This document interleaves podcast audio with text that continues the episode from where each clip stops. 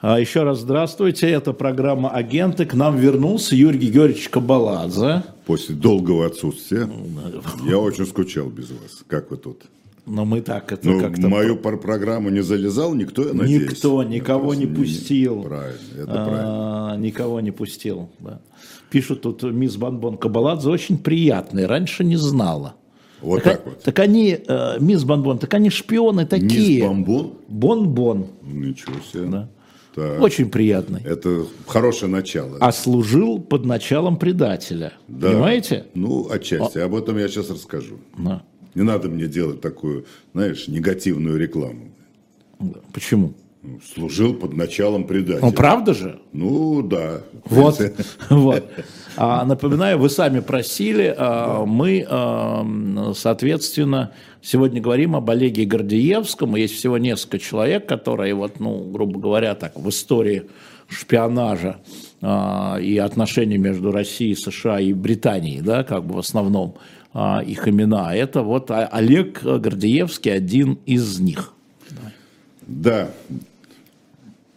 Если предыдущие предатели, о которых мы с тобой беседовали, в частности, последний наш герой Пеньковский, люди для меня абстрактные, да, то есть я их знал только по книгам, ну, что-то помню по э, фильмам, которые показывали. Но все равно у тебя были общие знакомые, тебе рассказывали. Были знакомые. И ты видел некоторые дела, будучи Я генералом. видел, Да? Нет, ну, по Пеньковскому, ну да, что-то я видел, но не дела, а какие-то... Кстати, еще раз скажем спасибо нашему зрителю, который прислал нам полную стенограмму Да, суда. да, очень важно, А, да. Фрэнк Буксир, спасибо большое. Можно, чтобы Кабаладзе оставлял автографы на книгах о разведке и агентах? Мы бы раскупили быстро. Вот, А ну да, мы обещаю мы, мы вот наладим, Да, наладим, эту историю, наладим. наладим. Так вот, я что я хочу сказать, что это люди для меня, ну, в общем-то, абстрактные, да, ну, Пеньковский, да, я читал, слышал, так. а Гордеевский – это такой персонаж для меня не безразличный. Ты правильно сказал, что даже был период, когда он был моим, ну, если не прямым начальником, то очень короткий период, когда он оказался в Лондоне, в резидентуре, э, то действительно он возглавлял так называемую политическую разведку, линию П- ПР, а я в рамках этой линии работал. То есть, Подожди, Политическая разведка это что? Напомни. Значит, есть несколько направлений деятельности э, разведки. Так, политическая разведка, ПР, ВКР, это внешняя контрразведка, научно-техническая разведка, ну и так, ну, это три основные линии. Так вот, политическая разведка – это та, которая занимается сбором информации по различной тематике. Ну, допустим, англо-советские отношения, англо-американские отношения, позиция там Англии по ключевым... Как собирается? Причем бесед? Вот, ну, надо же понять, чем он занимался. Не, подождите, я, чем я занимался. Ну да.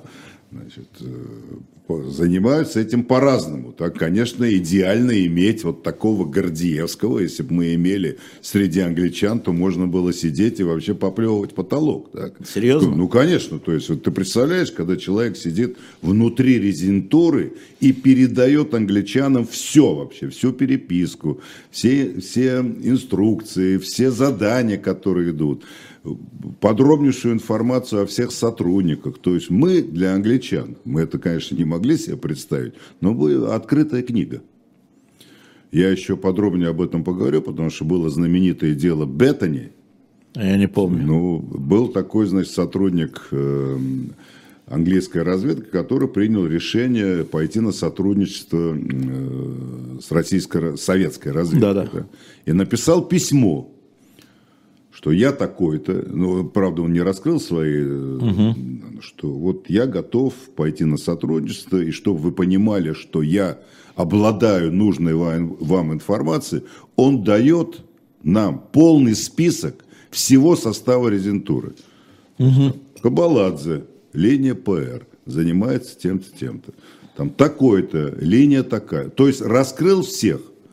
И этот конверт он бросает почтовый ящик резиденту советской разведки Аркадию Васильевичу Гуку, о котором можно тоже отдельную передачу делать. Кстати, в своих книгах, о которых я тоже расскажу, э, Гордеевский уничижительно о нем отзывается. Он, да, был непростой персонаж, но, но не глупый. угу. как его подает Гордеевский, просто у Гордеевского с ним было, был такой Сводит конфликт. счеты, да. да, он с ним сводил счеты. ГУК, что, конечно, колоссаль, царство ему небесное, его нет в живых. Я с ним последние годы очень дружил и как ну, симпатией к нему относился, а он ко мне. Так. Он делает катастрофическую ошибку. Он внушил... А он был резидентом? Он резидент, конкретно в Лондоне. Резидент, в Лондоне. Получает письмо. Угу. Гордеевский в это время находится в отпуске в Москве. Или в отпуске, или командировке. -то. Угу. И ГУК принимает решение, что это убеждает себя, что это провокация английских спецслужб что он его вытягивает на какую-то встречу, он там ему назначает дату, угу, место, вот приезжайте там, по-моему, на станцию метро, и там мы с вами познакомимся и все вам передам. И ГУК считает, что его просто захватят и с позором выдворят. Так? И что это все письмо, провокация, и он до конца в это верил. Даже когда Беттани разоблачили, а разоблачил его Гордеевский, который угу. приехал, и Гук, зачем он сказал об этом Гордеевскому? Что, знаешь, я получил вот такое письмо. Гордеевский, как описывает в своих воспоминаниях, что он просто от ужаса, понимаешь, у него ноги задрожали, что у англичан есть человек, который выдает информацию по составу резентуры, что рано или поздно он его назовет. Что интересно, что в этом списке Гордеевский тоже фигурировал, но поскольку он только-только приехал в Лондон, он проходил как подозреваемый. Ага. То есть этот человек Беттани, он был не из разведки, он из контрразведки. Из контрразведки. И он понимаю. знал только то, что они изучали по составу, ну то есть легко было вычислить меня, там уже 7 лет проработал, они меня знали как облупленного, чем я занимаюсь, почему я хожу в посольство, с кем я встречаюсь. Не все, конечно, но очень многое знали, так и о моих коллегах. А Гордеевский, да, Подозреваемый, но пока еще не точно. Но Гордеевский, когда это письмо увидел, он понял, что сколько бы веревочка не вилась, все равно конец один, что рано или поздно, и он бежит, назначает, там у него было оговоренное, оговоренное условие связи, он звонит по телефону, с ним немедленно встречается, и он, представляешь, он англичанам говорит, кураторам своим, У вас... ребята, вы понимаете, что те схватились за голову, понимаешь?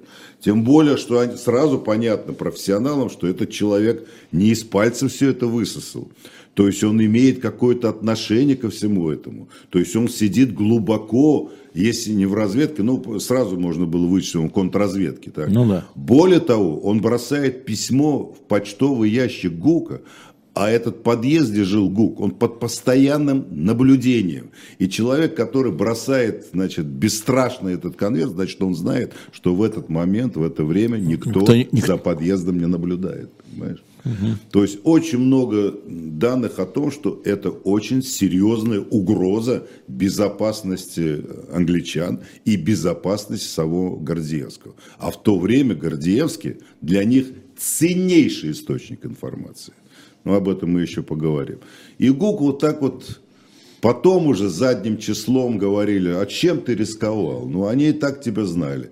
И так, и в конце концов, выдворили. Ну, поймали бы тебя с поличными. Но ты упустил важнейший, вот, важнейший источник Сигнал. информации. Сигнал. Да, то есть, ну, а вот ГУК так... был под дипломатическим прикрытием, его да. не могли посадить, его вот не, только выслали? Его только могли выслать, и они так его и выслали. Это тоже отдельная история, высылка вот всех тех, кто мешал продвижению Гордеевского по службе.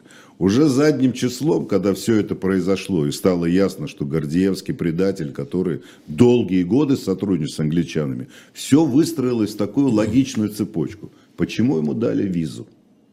Дипломатам англичане визы вообще не давали. Так. Объяснялось так, но Гордеевский не работал э, в Англии, так, он работал, его завербовали в Дании.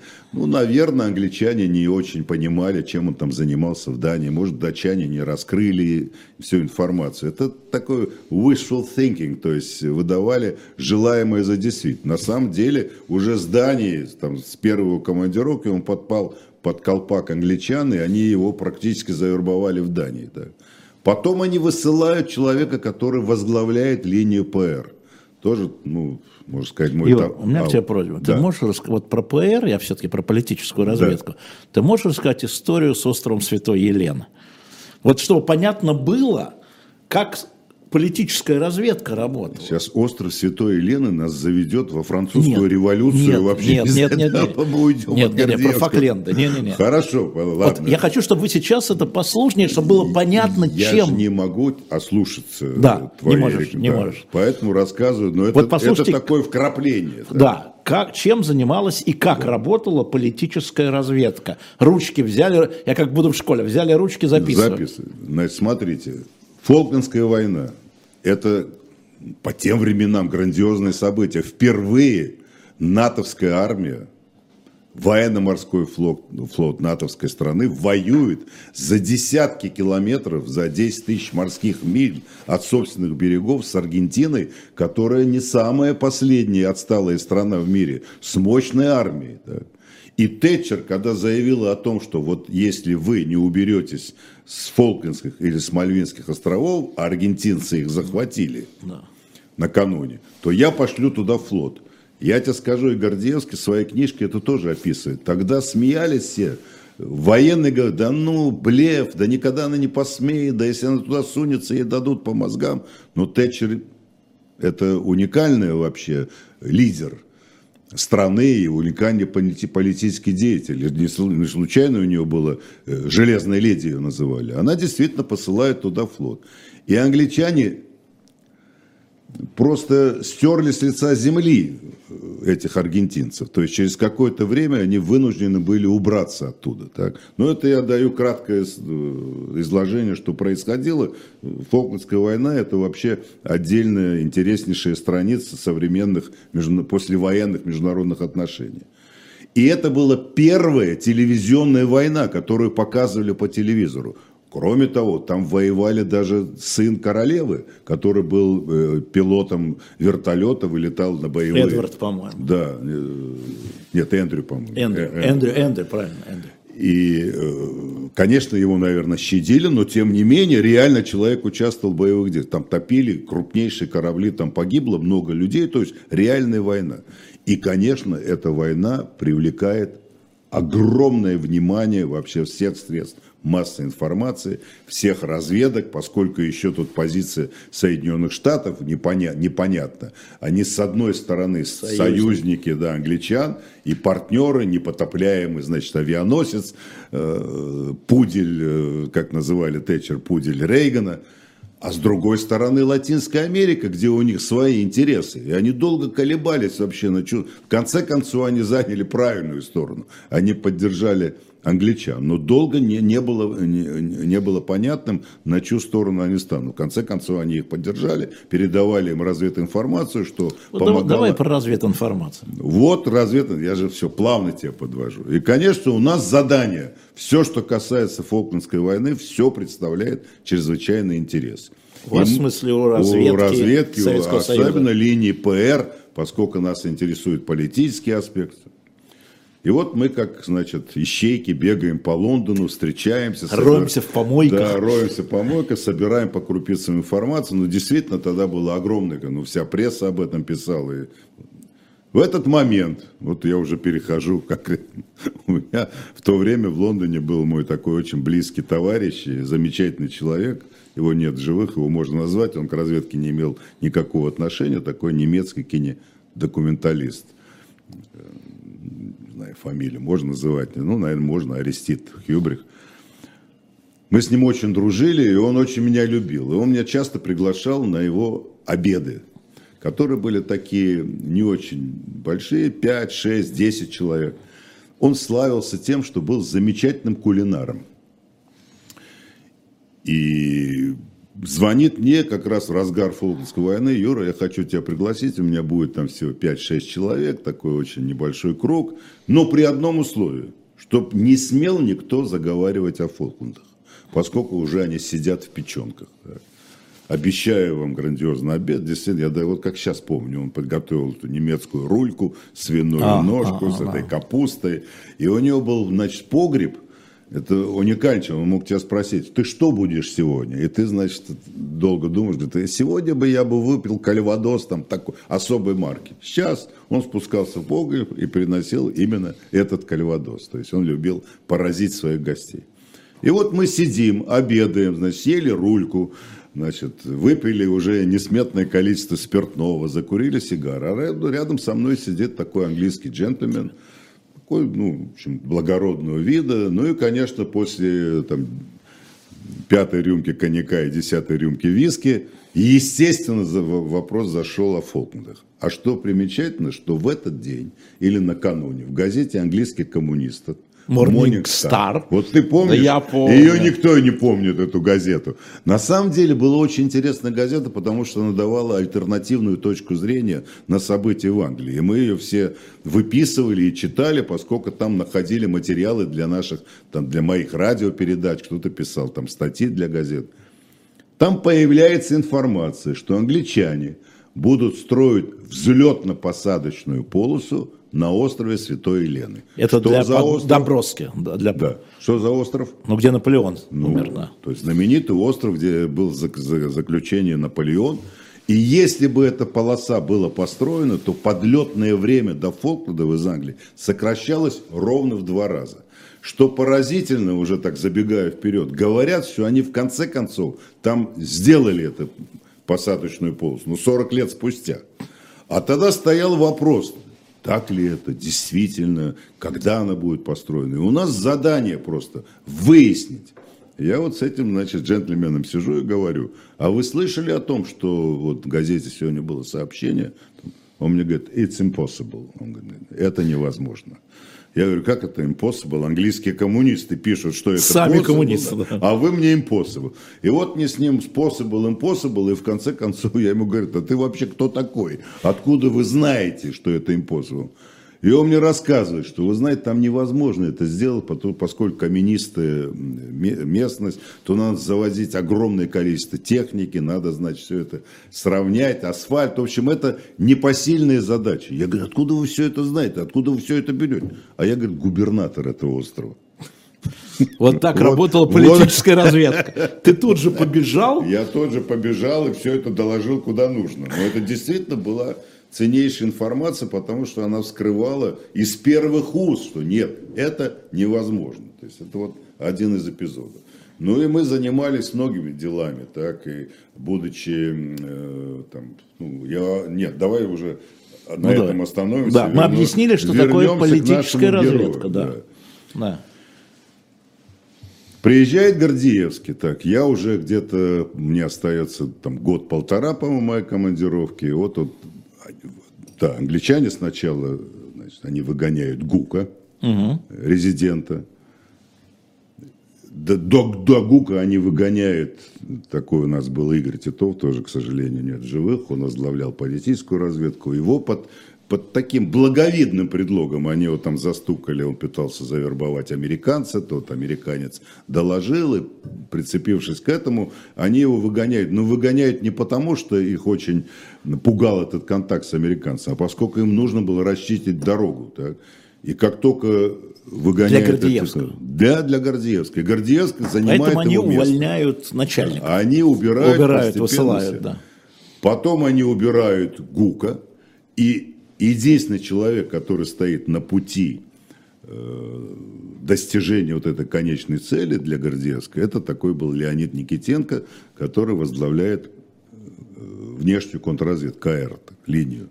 Ну, план был, и его бы выгнали. Просто там так счастливо сложилось, что его отозвали в Москву, когда это все это закрутилось и э, разоблачение Гордеевского. То есть назначение его не состоялось. Но решение о том, что он будет резидентом, было принято. И когда его вызывают в Москву, он получает телеграмму. Вам надлежит немедленно выехать значит, в Москву для беседы с руководством разведки э, с целью вашего утверждения на должность резидента.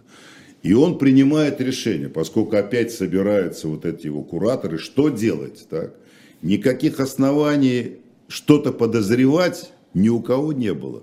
Хотя было тревожно, как-то там много всяких нюансов, почему сейчас, почему так срочно, почему это нельзя было отложить там на какой-то будет. Вот вам надо немедленно приехать в Москву, чтобы доложить руководству, а руководство кто тогда, Чебриков, по-моему, начальник разведки, Крючков. И он принимает решение, ему англичане говорят, вы должны решить, поедете вы или нет. Или бежите, да? Да, или остаетесь. Если вы примете решение остаться, так, то мы вам гарантируем, значит, безбедную жизнь, там, дом, все прочее, все ваши вопросы будут решены. А семья его в этот момент в Лондоне вся, у него две девочки и жена. Тем не менее, он принимает решение, поскольку он такой убежденный их агент, да, человек, который сознательно, не потому что они что-то платят, а по идеологически. Он не за деньги. Не за деньги. Мы еще до этого. Да, он принимает решение лететь в Москву. В этот момент, не в этот момент, он-то и никто этого не знал, в этот момент завербован Олдрич Эймс, Эймс. в Америке, который на одной из встреч говорит, что вы знаете, у англичан есть некий контакт, я не знаю его имя там и фамилию, но постараюсь узнать, но дает на него навод, что это человек, который работал в Дании, и вот сейчас он в Лондоне, и вот с ним работают. И, конечно, это просто его моментально вычислили, ну, это да. не так трудно было. Уже потом, на свет, когда он уже удрал, о чем я отдельно буду рассказывать, как его англичане, ну, да. это блистательная операция, как они его вывезли из Москвы. -то. Уже, когда его в Москве не было, уже разведка получает данные, что да, речь именно о Гордиевском. -то. Но к этому времени его уже и след простыл. -то. Вот такая история, значит, шпионажа, контршпионажа, предательства и предательства. Но Гордеевский, конечно, надо отдать должное. Он для себя сам как бы решил, и это в книгах описывает, что он как бы взял прообразом своим, как в Филби. Вот человек, который по убеждению, по э, приверженности коммунистической идее идет на сотрудничество э, с Советским Союзом, с КГБ, вот так же и Гордеевский принимает решение в силу политических разногласий значит, сотрудничать с англичанами. Значит, ну, вряд ли кому-то что-то говорит, но у нас был такой период, раз предатель, значит, негодяй, значит, сволочь, развратник, человек, значит, опустившийся, морально разложившийся. И в принципе, в принципе, даже американцы, которые оценивали вот наших перебежчиков, а их было там десяток, -то, приходили к выводу, что, по крайней мере, у всех какие-то психологический надлом, психологический излом. Ну, я не знаю, все, все сотрудничали, шли на сотрудничество. Или деньги, или какая-то их ловили, сказать, с поличными, или женщины, или алкоголь, или что-то такое. Гордеевский не подпадал ни под одну эту категорию. Но все равно это вот, потом это то же самое произошло у американцев с Эйвсом. Но никак они не могли себе представить, что сотрудник американской ЦРУ, отец которого был тоже, значит, работал в ЦРУ, что человек, которому абсолютно доверяли, оказался советским. Для, для американцев это было нестерпимо, понимаешь, это признать. Поэтому его тоже, как и мы, э, значит, окрашивали все такие краски черные, что, ну, конечно, негодяй, развратник, предатель последняя сволочь. А на самом деле люди шли по идеологическим соображениям. И Гордеевский это классический пример того, что человек действительно принял вот такое решение под воздействием событий. В Праге, до этого в Венгрии, до значит, Польши и все прочее, что привело его вот к отрицанию коммунизма и стремлению служить той стороне для того, чтобы нанести ущерб. Конечно, представить не он, никто не мог, что рухнет Советский Союз, рухнет коммунизм. Но он для себя такую линию избрал.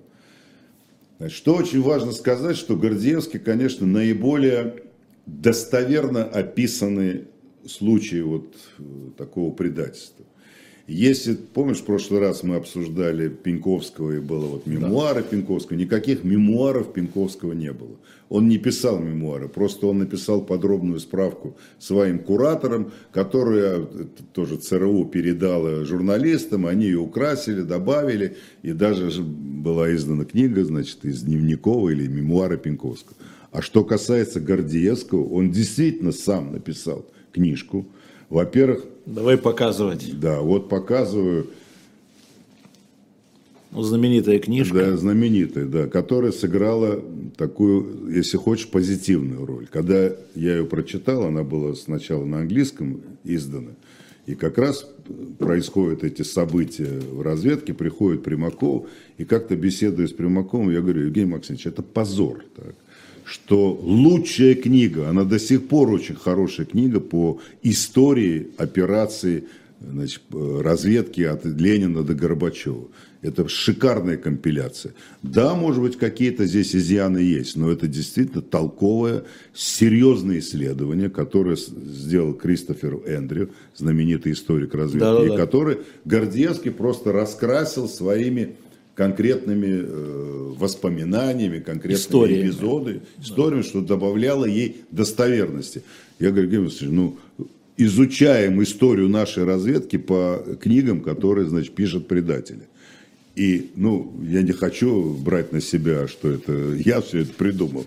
Тогда было может, принято... ты. Нет, ну, какую-то роль, может, я сыграл, но говорит, э, Примаков принимает решение вот, со- издать и создать историю советской внешней разведки. И появляется шеститомник – да, да, вот который ну, сейчас... Он такой, ну, ну, ну, много претензий, но тем не менее это тоже хорошая компиляция таких известных шпионских дел и очень для тех людей, которые хотели бы изучить вот историю советской разведки от Ленина до Горбачева, я очень рекомендую шесть томов. Там есть хорошие куски, там есть слабые куски, но в целом это дает такую прекрасную картину о деятельности советской разведки. Плюс в это время, и это тоже благодаря этой книге. Да, стакан убери, не да, видно книгу. Что за стакан, а не книгу убери, стакан убери, принято, а книгу поставь. Принято решение параллельно заключить значит, соглашение с американским издательством так. и издать пять книг тоже по отдельным эпизодам противостояния советской разведки и американской. Извини, да. я хочу чат спросить. Алло, ну. чат, алло, гараж. Если мы попытаемся найти книги вот на русском языке по разведке, стоит это делать, купите или нет? Ну, да, не... нет, вот пишите мне сейчас в чате. Да. Ну, вот, ну, это уже, наверное, библиографическая редкость. Я найду. Но вот шеститомник, его недавно переиздали. А, его есть, переиздали, да, да? Его можно купить. И, действительно, он того заслуживает. Угу. И плюс, чем я очень горжусь, значит, вот был проект написания пяти книг. Значит, противостояние СС, э, КГБ и ЦРУ в Берлине, которое называлось э, Battleground э, Берлин, то есть поле битвы Берлин. Угу. Это вот противостояние, особенно после военные годы. По Карибскому кризису мы с тобой это да, обсуждали. Да, да, Помнишь, да, да, Фурсенко. Да. Фурсенко, гениальный. Фурсенко и Нафтали написали да, вот эту да, книгу. Да, да, да, да, да. Безумный, э, безумный риск о да. том, что мир стоял на грани термоядерной войны. И там учет тогда реально были рассекречены документы, которые были переданы Фурсенко и Нафтали. Uh-huh, да. uh-huh. Третья книга писал Олег Царев, тоже с английским соавтором. Это операции в Англии. Угу. Четвертая книга это что? Не помню. Угу. Подожди, Берлин, Америка, Берлин, Америка, Англия, Карибский кризис. Карибский, вот четыре. И пятую книгу, которая Хорошо. так и не состоялась, должен был писать Волкогонов, если помнишь, да, такого по да. убийству Троцкого. Поскольку тому времени было признано, что Троцкий его убийство это операция. Дай разведки. книгу «Невидные заплашки иноагента». Вот как агенты. Да, я покажу на меня, пожалуйста. Вы видите ее сейчас? Вот эта книга. А, одна из них это книга, собственно, Гордеевского и Эндрю, для да, того, ну, чтобы вы видели. В основном Эндрю, но Гордеевский да. тут ее украсил конкретными эпизодами. Да, что да, Будем искать книги по разведке, вообще, да. по разведке и, может быть, я, значит, кого-то оскорблю и обижу, но это одна из лучших компиляций, лучших историй по деятельности советской разведки. Никто, угу. ну вот если только шеститомник, он немножко иначе написан, иначе сделан. Это серьезное такое исследование. Так что в этом смысле Гордеевский, значит, спровоцировал, помог вот такую закрутить э, машину угу. собственного издания, собственных книг. Ну, а что же мы Потому что была действительно позорная ситуация где-нибудь в Лондоне, там в Америке, во Франции можно было зайти, ну, особенно я Лондон знал, то есть магазины, где были ну, несколько стеллажей книг о советской разведке по разным эпизодам. Угу. И, и э, советских перебежчиков, и англичан, и американцев. Единственная страна, где о советской разведке вообще ничего не было, кроме вот тех книг, брошюр, которые ты приводишь, но это тоже по э, по немцам, по французам, ну, по советской разведке практически никаких книг не писал. Более того, факт существования советской разведки вообще не признавался. Как это? Так, в законе о КГБ была одна строчка, что в рамках вот, Комитета госбезопасности действует подразделение, занимающееся там внешней разведкой. Все.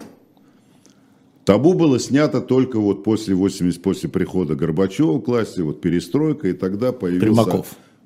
При Примаков в разведке, а Горбачев как Не, бы... ну да. Вот тогда стали серьезно заниматься. У меня, я тогда был одержим этой идеей, и у меня была такая несостоявшаяся, нереализованная идея, что, смотрите, у нас бы библиотека была в разведке, где, помимо всего прочего, среди книг, которые сейчас уже большинство переведено, но раньше они были в секретном фонде, вот эта книжка угу. сначала на английском языке, вообще ее невозможно было к ней подойти, угу. совершенно секрет. Но там были еще шикарные словари по редким языкам, по которым учились. Ух ты! Да. И я говорю, Евгений Максимович, что говорю, давайте издадим, потому что огромный был потребность вот в этих словарях, даже ты, сейчас не помнишь, но невозможно было купить англо-русский словарь, уж не говоря там фарси и там ну какие-то вот такие редкие языки. Тут значит у нас есть один такой а, зритель, да. который говорит, Примаков на ЦРУ работал, швец рассказывает. Да ну это Шве, Швеция это отдельная история, могу я просто... Не, ну народ хорошо... спрашивает про Швейцара, насколько можно верить. Ну. Да не, ну просто негодяй. И, во-первых, ну сама, сам посыл, что Примаков работал на ЦРУ, ну тут можно все что угодно придумать. А вы на кого работаете-то? Этого слушателя спроси так. Не, что за он... глупость, каким ну, образом? Ну, о Примакове давай сделаем отдельную давай передачу. Сделаем да, передачу, есть, примерно. На кого он работал. Да, на кого он работал и почему работал. Так книжки дальше. Вслед за этой книжкой, так. уже когда Гордеевский оказывается в Англии, через какое-то время появляется новая книжка, которая называется Next Stop Execution. Да, я, я буду показывать. Вот дай. ты показывай. Следующая ну, остановка. У меня плашка. Расстрел. Да. Вот так вот мы делаем. Так, смотри. Она была переведена тоже, да? Да, она тоже потом папке. уже в то да. время все переводилось. И... Вот, смотрим. Думаю, что смотрим. ее не переиздавали, но может, можно поискать. Э, это уже, это уже творение Гордеевского, это он лично написал. Так. Угу. И когда она была опубликована, ну и английский вариант, все заговорили, ну понятно, он писал под диктовку англичан. Здесь половина, значит, ложь, все не так. Особенно, конечно, ну, сотрудников разведки или вообще тех людей, которые занимались Гордеевским, конечно, огорчало и обижало то, что, представляешь, какую операцию провели англичане. Они вывез, вывезли Гордеевского из Москвы. Как? Вот я сейчас подробности ну, расскажу. И, конечно, согласиться с этим, да что они врут, да не могли они так сделать, да это невозможно. На самом деле, чего только не придумал, что подводная лодка чуть не вошла там рядом с гостиницей Украины, что его там на каком-то пора... Ну, в общем, такие небылицы. А на самом деле все было просто. И сейчас я об этом расскажу, потому что уже последняя книга, которую я очень рекомендую, и она еще есть в продаже, она переведена на русский она язык. Она переведена? Да. сюда. А шпион, я недавно да, ее... это Бен Макентайр, который приезжал в Москву. Я с ним встречался, кстати, он собирал здесь информацию. Это просто уникальное исследование. Такое, ну, ну, я попрошу еще, мастер... может быть, если есть. Да есть наверняка. Да, чтобы ты подписал. Да, да, да. да как... И в этой книге, чем она, ну, во-первых, это действительно подробнейшее исследование, как Гордеевский пришел к вот этой мысли о сотрудничестве, его биография, э, как он работал, как он в Англии. Вот представляешь, вот мы сидим э, там в резентуре на чердаке, Гордеевский говорит, ну, ребят, ладно, до завтра. Я пошел, у меня, я сегодня обедаю там с, с англичанином. На самом деле, он выходил из посольства, шел там рядом на соседнюю улицу, звонил по телефону или заранее обговаривал встречу в гостинице недалеко от посольской улицы, где встречался со своим куратором и просто им вываливал все. Причем забирал из резидентуры документы, даже не фотографировал, он им, значит, передавал эти документы, они их фотографировали, он возвращался якобы после встречи, эти документы возвращал и клал на полку. Так. То есть, конечно, это фантастическая работа. Так вот, как Гордеевского вывезли. Так. Давай. Англичане, понимая, что все может быть, так, не подозревая, что там есть Эймс, с ним было разработано заранее план его вывоза из Советского Союза. Поэтому были оговорены точки, которые он должен был, и на, на эти точки постоянно выходили английские дипломаты, они же, значит, разведчики – считывать сигнал от него. Он, значит, если бы почувствовал опасность, что ему что-то угрожает, он ставит сигнал, этот сигнал считывают, и тогда вступает план, так называемый, э, вступает действие, так называемый план Пимлика. С ним оговорили, что на трассе, вот прямо здесь есть, можешь показать этот э, Давай. рисунок, на трассе Питер, Ленинград, Хельсинки, по этой трассе есть условленное место, где стоит огромный булыжник. Значит, там такая площадка. Тебе надо добраться, говорят Ангардиевскому, до этого булыжника. К этому булыжнику через какое-то время подъедет машина, которая тебя оттуда заберет. Но это легко сказать, а как это сделать? А? Гордеевский каждое утро, хотя он уже под наблюдением, за ним постоянно следят, все подслушивается, подсматривается, он каждое утро выбегает на пробежку. И в течение двух или трех недель, пока он в Москве, и уже с ним проведена беседа по существу, его пытается расколоть, и он, значит, все-таки сохраняя вот это хладнокровие, и он обманывает своих вот этих э, людей, которые его допрашивали, он каждое утро выбегает на пробежку в местный лесок. И в один прекрасный день он выбежал и не вернулся. Ишь какой. А накануне он обзвонил тоже, э, того же нашего любимого Михаила Петровича Любимого, который, он был, который был его начальником, и они очень дружили, что я к вам там в понедельник приеду, а это, по-моему, пятница. Убегает, садится в поезд Москва-Петербург. В Петербурге садится, убедившись, Игра. что за ним нет наблюдения, садится на автобус, и на этом автобусе едет по этой трассе – Подъезжая к этому булыжнику, он говорит водителю, вы знаете, мне плохо, меня сейчас вытошнит, у меня была вчера бурная ночь, он говорит, да ради бога, я тебя выпущу, но ты имей в виду, что здесь тебя больше никто не подберет, следующий автобус будет там через день. Он говорит, неважно, мне очень надо выйти. Он выходит, подходит к этому булыжнику, лето, жара, вот проще его состояние, ему, правда, англичане дали какие-то таблетки, он их пьет, чтобы как-то гасить вот это вот волнение. Накануне в английском посольстве прием. И с этого приема выезжает там 5 или 6 машин английских дипломатов. Две машины берут под наблюдение. В одном сидит резидент с его супругой, а второго его зам. И за этими машинами следует наружное наблюдение.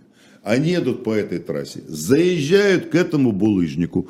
У них 40 секунд. Они просчитали, что наружка будет ждать их 40 секунд. Ну, мало ли, люди заехали пописать. Так. В этот момент они открывают багажник. А почему две машины? Потому что они думали, что ему удастся семью свою вывести. Там жена и две дочери. Угу. Значит, в один багажник они запихнули Гордеевска, а второй багажник оказался ненужным. Гордеевского раздевают практически догола, накрывают его такой фольгой, чтобы его не унюхивали там собаки, дают ему две бутылки, одну мочиться, одну пить воду. Это все подробнейшим образом у него описано. Угу. И они мчатся по направлению э, к финской границе.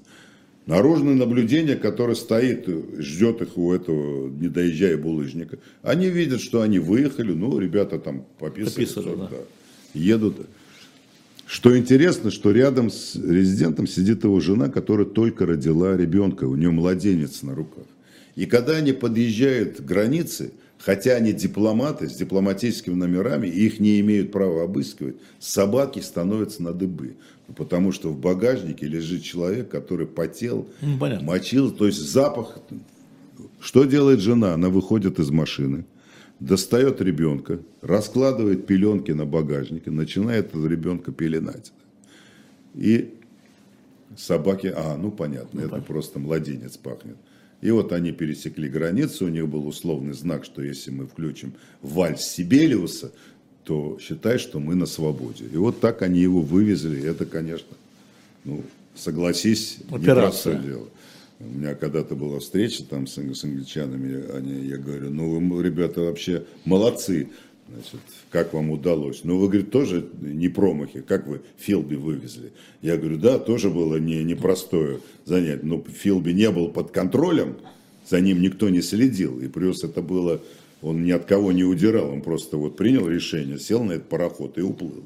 Хотя это тоже было непросто сделать. Уже если бы он не успел уплыть, то там через день, через два уже приехали его допрашивать. Забирать, да, да. забирать. Он приезжает в Англию. Так, почему его называют шпион, который спас мир? Потому что он англичанам, но он еще и до своего побега им рассказывал, что, ребята, или вы ослабите вот этот узелок на шее советских руководителей коммунистических, или получите мировую войну. То есть реально мы готовились к внезапному ракетно-ядерному нападению. Была целая программа «Врян». Внезапное ракетное ядерное нападение, по которому перед всеми сотрудниками ну, разведки стояла задача отслеживать вот эти элементы подготовки. Ну, например, некоторые, конечно, вызывали наш смех. Так? Если пропадут консервы, это означает... В Англии. Там, в Англии. Что это означает, что, видно, консервы, значит, э, на случай войны. Или увеличился поток там, груза пассажирских перевозок на железнодорожном транспорте. Ну и такие прочие дела. Но тем не менее англичане к этому очень серьезно относились. Тогда еще проходили маневры, которые вообще были восприняты, маневры стран НАТО, что это вот, ну, понятно, они приближаются к нашим границам и сегодня, завтра. И Тэтчер, которая специально встретилась после его значит, э, ну, при, приезда в Лондон, и он ей это все рассказал, она звонит Рейгану, так. И говорит обо всем об этом. И Рейган принимает решение лично встретиться с Гордеевским, чтобы он ему рассказал. И то, что Рейган меняет риторику, и то, что Гордеевским подсказывает, ребята, вы слишком давите на советское руководство, уже престарелое, там, ну, как бы вы не получили действительно войну. И это дает повод вот исследователям его биографии говорить, что да, действительно человек, который во многом способствовал разрядке. Но он нанес, конечно, очень большой ущерб разведке. Он выдал всех по существу, он выдал все эти операции. Особенно он отвечал за нелегальную линию. То есть он назвал там несколько э, нелегалов, которых вынуждены были отозвать. То есть, конечно, ущерб большой. Ну и, конечно, это для всех, для нас, кто работал рядом с ним, конечно, такая большая травма на всю жизнь. А вот когда ты узнал, как ты ты знаешь, когда я узнал, это было очень забавно, я уже работал в Москве. И вдруг мы узнаем, что Гордеевского вызывают в Москву для, какой, для некой беседы. Да. Ну, первоначально это не вызвало никаких, ну, действительно человека должны назначить резидентом, наверное, есть какая-то у руководства значит, мысль с ним еще дополнительно обговорить, поэтому мы как-то не напряглись. Гордеевский приходит ко мне я так. сижу в кабинете и говорит, а это уже он ко мне пришел после того, как состоялась эта беседа, не беседа, или допрос, который он подробно описывает в своей книге. С ним беседовал Грушко, это бывший наш начальник отдела, это папа вот замминистра зам иностранных дел. дел да. Замечательный человек, очень такой интеллигентный. Он в последние годы он уже стал жертвой вот этого ГКЧП, он даже в тюрьму сел. Да. Вот он, когда курировал, в том числе английский отдел, он потом был такой Буданов, и еще третий, ну, уже, не знаю, стоит называть, они с ним беседуют, но не имея еще его фамилии, но имея такие косвенные признаки того, того, что именно он, они его пытаются расколоть. Но он не раскололся. Как он пишет, что его э, напичкали какими-то препаратами, чтобы ослабить его сопротивление, все. Э, Грушко мне сам рассказывал, что ерунда, ничем мы его не пичкали, просто он действительно был в таком нервном состоянии. И вот в этом состоянии он приходит ко мне и говорит, Юра, Гордеевский. Гордеевский, да, что ты знаешь, принято решение мою командировку, значит, прервать. Я в Лондон не возвращаюсь, что мы просто были в шоке, так. Ты знаешь, я в таком рассердном состоянии, мне предъявили к черте какие обвинения, а мы, значит, нас предупредили, никакие, значит, с ним беседы не ведите, ничего не, не допытывайтесь. Думаю, ну мало ли что, но сегодня он, значит, враг, а завтра вернется, станет резидентом. На всякий случай помолчим. Ты можешь мне помочь достать путевку? Дом отдыха. Сейчас это кажется простым делом. Но в советские времена достать в разгар сезона путевку – это задача да. невыполнимая. Я поднял все свои связи, я носился как вообще ошпаренный кот. И, и достал ему путевку в санаторий недалеко от Москвы, такое место, по-моему, Семеновское называется. И он едет отдыхать. То есть ты его отправил отдыхать? Я его отправил, я достал ему путевку и отправил его отдыхать там, допустим, на 24 дня. Через 20 дней он мне звонит и говорит, Юра, я вот вернулся в Москву, у меня очень много дел, я тебя прошу, прикрой меня, вот чтобы 4 дня меня не теребили. Я говорю, а кто тебя будет теребить? Все считают, что ты отдыхаешь, то есть тебя могут теребить только через 4 дня, когда закончится твоя путевка и ты вернешься. Поэтому занимайся своими делами и ни о чем не думай. Да. Второй раз я ему помог, за что он мне, наверное, очень благодарен. А он действительно обзвонил там вот того же любимого, обзвонил всех друзей, ездил к сестре, значит, создавал впечатление, что да, вот у меня столько дел, я должен это решить, я должен то решить. Поэтому вот не трогайте меня 4 дня, я приду в себя, уже отдохнул, так что как-то соображу, что мне дальше делать. И в эти 4 дня он исчезает – и оказывается уже в городе-герою Лондоне. Так что вот такая история. Да, и тебя, тебя-то таскали после этого? Ты знаешь, как ни странно, меня таскали меньше, чем моих друзей, которые даже, может быть, в меньшей степени, чем я, имели к этому отношение. Я для себя делаю вывод, что, очевидно, это уже Эймс, наверное, дал им какую-то информацию. Он же с ним встречался, с Гордеевским. Угу. Просто Гордеевский не знал, что Эймс это Эймс. Так. Потому что он ездил в Америку, там какие-то а. лекции читал. И видно, там он что-то сказал, что, ну, в кавычках, что-то комплиментарное, что я я не предатель, да, значит, не надо меня про теребить, тебя. Я, да, про меня, но иначе объяснить, это почему моих друзей, которые их таскали, допрашивали, а меня нет, так, тогда мне было очень обидно, что мне нечего рассказать, но на самом деле, наверное, что-то такое была какая-то информация, потому что когда через некоторое время у меня была мечта попасть в Англию, а я так понимал, да, что да, я в 84 году я оттуда уехал, что мне больше там не бывать, я пришел к Грушко, который, я говорю, Виктор Федорович, отпустите меня в Лондон, так, поскольку планируется визит Горбачева, создана э, группа журналистов, и я вот меня готов включить эту группу, потому что для гостей радио я как бы их сотрудник. Так. Ну, говорит, что с тобой, поезжай. Я этот день не забуду никогда, ты представляешь? У меня сердце выскакивает от, от возможности спустя там три или четыре года снова оказаться в Лондоне. Так. Мы заходим в самолет. Даже ну, Боря Калягин, мой шеф э, по Лондону, там, Володя Симон и прочие. Все, вот самолет залетает. И вдруг по радио так. в самолете объявляют. Юрий Георгиевич Кабаладзе, срочно на выход, просьба позвонить по этому телефону. Я звоню, мой начальник отдела. Значит, визит Горбачева отменен. Так. Значит, немедленно возвращайся на работу. Я ему говорю, Юрий Александрович, как я могу вернуться? Вся группа, я же для группы-то не, не разведчик, я журналист, они все летят. Ничего не знаю, говорит, у меня указания, все возвращаются.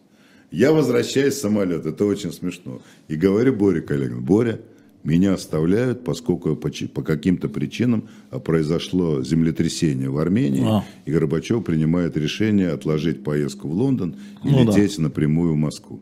Я возвращаюсь, ты, я говорю, решай. У меня слезы на глазах, понимаешь, эти все паразиты сейчас полетят и, значит, будут в Лондоне, а я меня, значит, пинком под зад. Я выхожу из самолета, Борис Александрович Калягин, срочно к телефону. И так, Постепенно, после- там прям прорвался один Симонов, о нем забыли, и он прекрасно провел в Лондоне там месяц или два. То есть эту поездку отложили, и уже когда после этой поездки опять пришел Грушко и говорит, Виктор Федорович, а можно вот я все-таки... Нет, говорит, больше нельзя, что-то там произошло. А третий раз, когда пошел, поезжай, черт с тобой, там какая-то конференция. А у меня виза открытая, англичан, на 7 дней под визит Горбачеву. Я прихожу к кадровикам на гости ради, говорю, слушайте, у меня вот открытая виза, я хочу съездить на эту конференцию. Ну, поезжай, что? Я говорю, нет, вы на всякий случай проверьте, да, действует эта виза или нет. Они проверили через английское посольство, они сказали, да, все в порядке, пусть, пусть едет. Приезжаю в Лондон, даю паспорт на паспортном контроле. Те, значит, смотрят на экран, хватаются за голову, собирается, значит, целый пул этих пограничников. Значит, а генерал, вот говорит, они, товарищ да, генерал, да. Посидите там вот В уголку. такой, в уголку, там Да, такой у них знаем, загон, знаем, знаем. и дают мне газету. Газета развернута на странице «Ловите рыбу в мутной воде».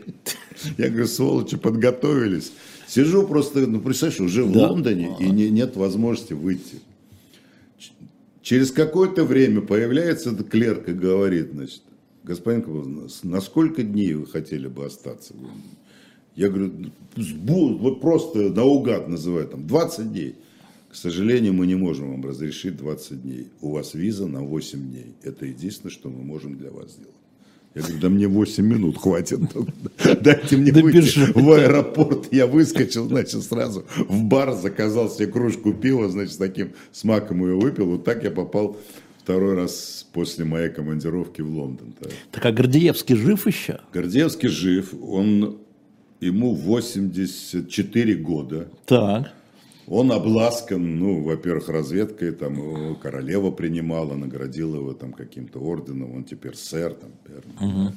Но, знаешь, семья, которую долго не выпускали, Вот. она бедная, это Лейла, его жена, с дочерями здесь маялась, поскольку, наверное, до конца не доверяли, считали, что она Участник. участник, да, и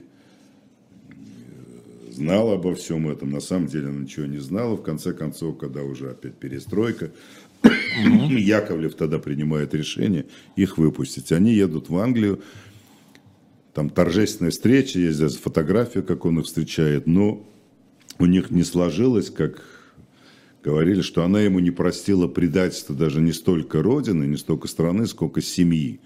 Что вот он нас сбросил, и у них уже жизнь не сложилась, и они разошлись. Но девочки его, так я думаю, уже вообще стопроцентные англичанки, они там ходили в церковно-приходскую школу, выучили английский язык, то есть он такой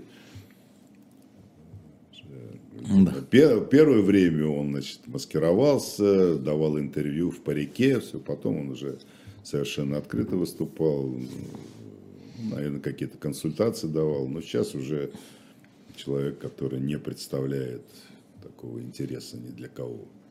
Но сыграл в свое время такую зловещую, роковую роль. И в судьбе многих там кости трещали, у некоторых персонажей, там у того же начальника отдела тогдашнего английского, которого за, задвинули за Можай. Ну, в общем, много было всяких таких Да, и Орг-выводов. орг-выводов, да. Хорошо, что Иосифа Виссарионовича не было уже в живых. А Да, то- от вас вообще бы мокрое место от всех от вас бы осталось. да, потому что в 71 году, когда ушел Лялин такой, Лялин, да, раз- Олег. Олег. Олег Лялин, Да. тогда разогнали весь отдел, вообще просто живого места не оставили. И тогда пришел начальником отдела Дмитрий Иванович Якушкин, такой, А, о да. котором мы с тобой, это папа. Папа Дмитрия Якушкина, Дмитрий который был пресс-секретарем Ельцина. Я просто обратил бы внимание, да, тут на- у нас просят э, взять интервью у... Гордеевского. Да. Черт, по-моему, ты спросил Дымарского, по-моему, как-то он на него выходил, то ли Я на спросил. него, то ли на Резуна, вот этого Суворова, так, не знаю, готов. Не, на Суворова точно. Точно, да. точно. Вот Гордеевский Ну, вообще, да, вообще э, про ущерб это важная история. Не, Ну, ущерб он нанес, конечно, очень большой. Это, это ты же понимаешь, он знал всех сотрудников, он же, он же не, это не с бухты-барахта решение, Ну да. он долго к этому готовился. Причем, когда он вернулся, он развелся с женой, что дало повод после командировки из Дании. Его там задвинули в какой-то мало зна- значимый отдел, он какое-то время сидел и... Народ концов- просит сделать про Эймса. Ну, Следующий. Эймсом я знаком не был, но есть тоже эпизод, который, значит, Сделаем. перекидывает мостик. Да, Ну, сделаем. давай в следующий раз про Да, давайте. 14 часов в Москве. Напомню вам, что сейчас буквально на канале а, «Дилетанты», «Книжное казино» придет Александра Маринина. А, кстати, Александра Маринина. Да. Да-да-да. И вы оставайтесь на канале, будете а, слушать. А дальше у нас, соответственно, в 15 часов Одна Ольга Журавлева, в 16 там же Дифирам Артемий Троицкий, в 17 в персонально вашем Дмитрий Глуховский. Книжная история. Да, хороший день. Всем, всем счастливо и пока.